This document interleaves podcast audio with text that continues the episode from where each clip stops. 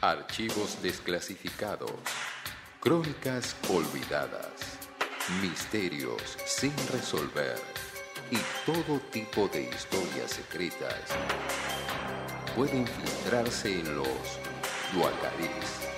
A continuación, en Malas Lenguas.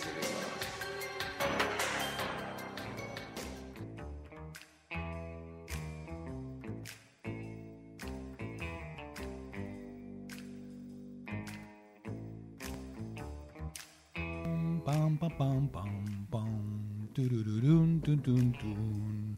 Son las 21.18, queridos amigos y amigas, eh, y es momento de los Duacalix, como bien nos dijo la grave y profunda voz de nuestro querido Ricardo Álvarez.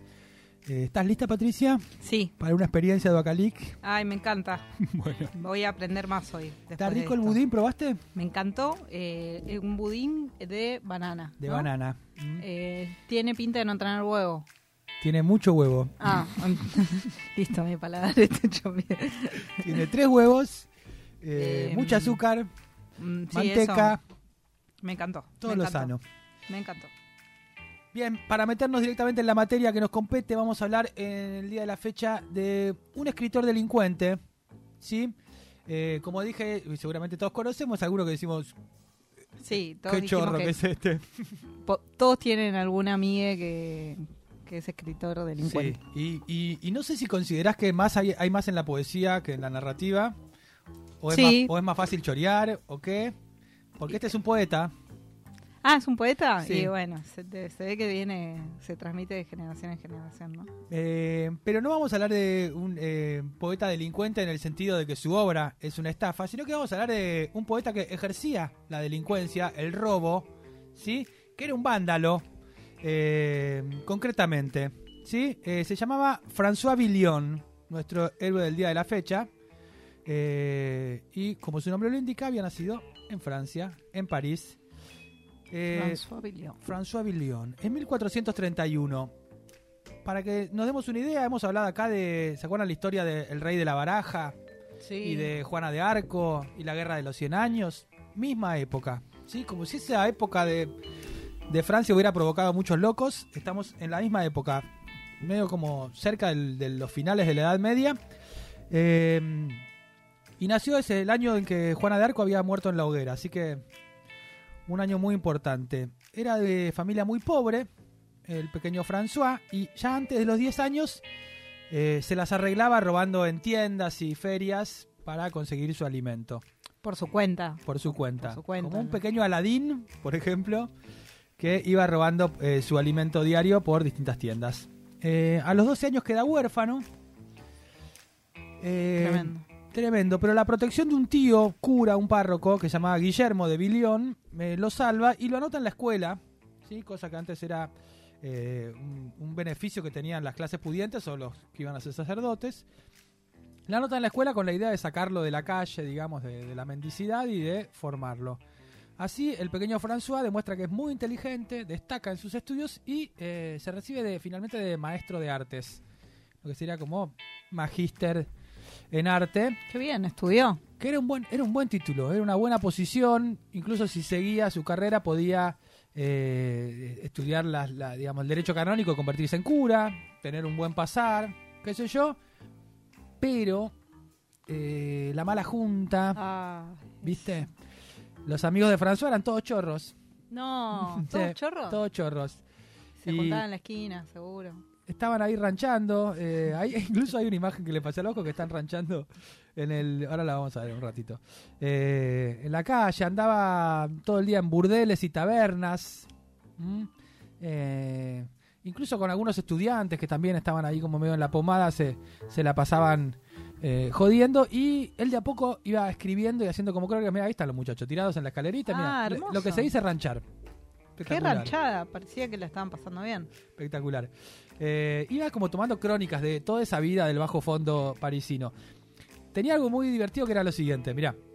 Dividía su, vi- su día en tres partes. Vos que sos eh, escritora puedes hacer lo mismo. La mañana para dormir, Me parece muy bien. la tarde para escribir, la noche para afanar. ¿Qué tal? ¿Qué te parece? Eh, me parece muy bien. Me parece muy bien Eh, era miembro era miembro de una familia llamada de una pandilla, perdón, llamada Les Coquillards. Ah, con pandilla y todo, Sí. reclutaba ¿Vos sabés francés? Eh, muy poco. Vargas, ¿vos sí. sabés francés? Menos que vos, seguro. Soy un falopa, boludo. No soy Te pregunté si sabía francés, no, no, No, tanta... no sé francés. Eh, yo no sé pas. No sé francés. eh, yo no sé, Yo no sé pas francés, no sé cómo se dice. Bueno, yo googleé no- Coquillards y significa los mariscos, la banda de los mariscos. Así era su pandilla. Re cheto el nombre.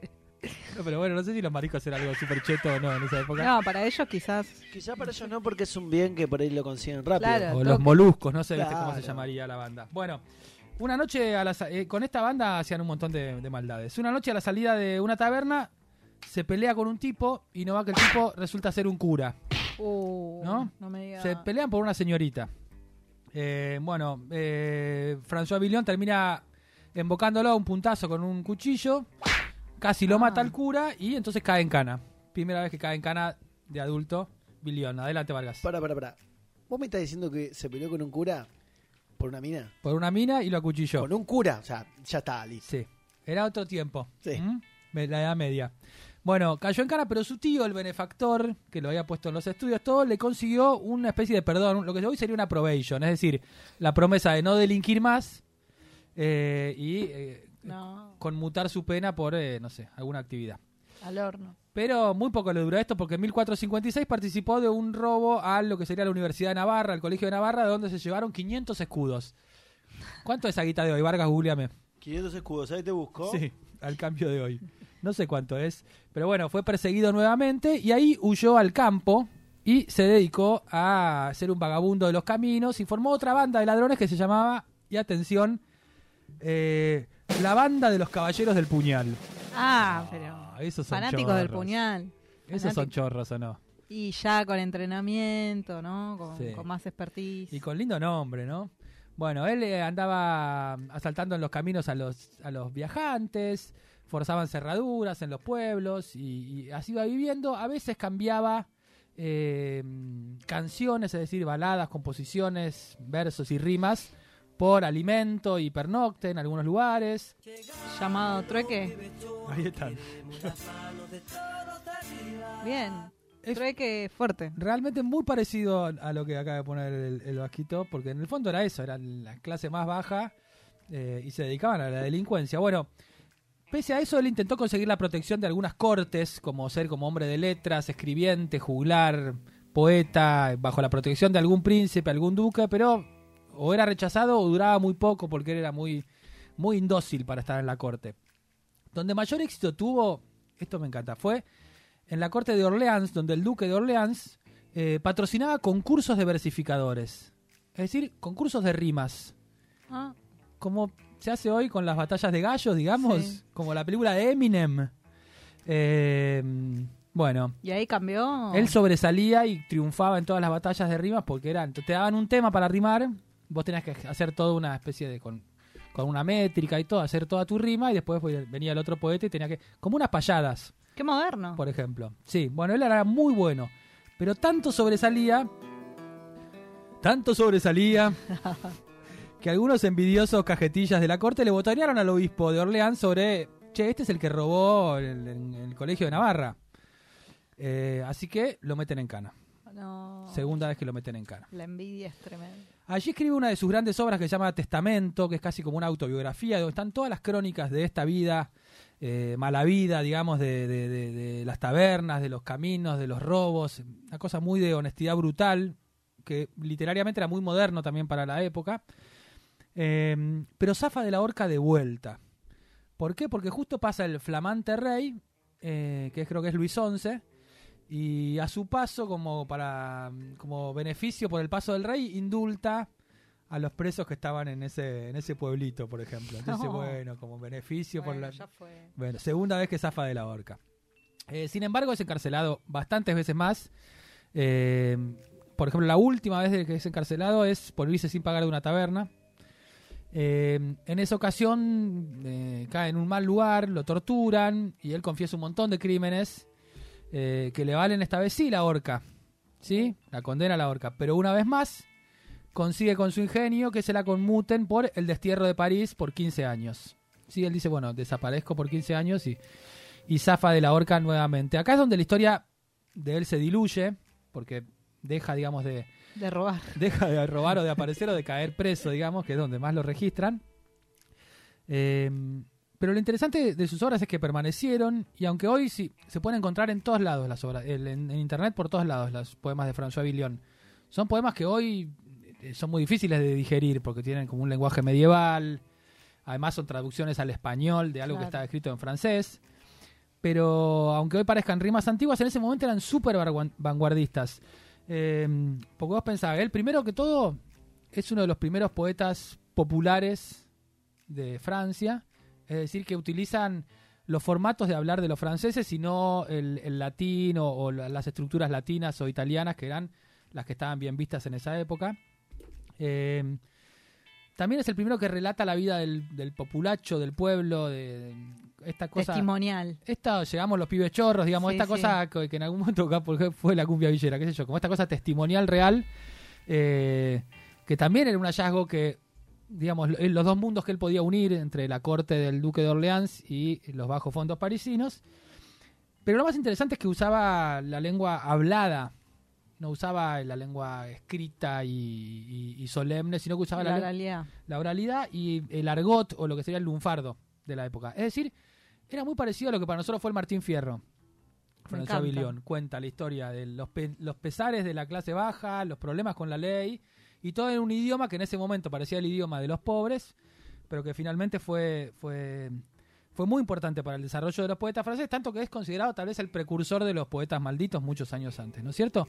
Eh, para terminar, les quiero contar esto. Él tenía mucho sentido del humor. En muchas de sus obras hay chistes. No sé, él escribe una obra, todo un libro, todo, en realidad todo un libro, toda una obra de versos que se llama eh, Sobre la gorda Margot, que era su amante y No. su socia, eh, y que juntos trabajaban, tenían, no sé, trabajaban en un burdel y además robaban y juntos hacían distintas cosas y él cuenta cuánto la ama y cuánto vive, qué sé yo con mucho humor se burla de todos los personajes que iban al burdel, qué sé yo, y escribe una que cuando está preso, que es la balada del ahorcado, y con esto me voy a ir, que dice así. Eh, obviamente es una traducción, la rima entra medio así porque está traducido, pero dice así. Él está preso y está esperando pa- para que lo ahorquen, ¿eh? y dice, yo soy François, y como mi nombre expresa, nací en París junto a Pontesa, y del nudo de una horca gruesa, sabrá mi cuello lo que mi culo pesa. Esto fue François Villon, poeta y bandido en malas lenguas.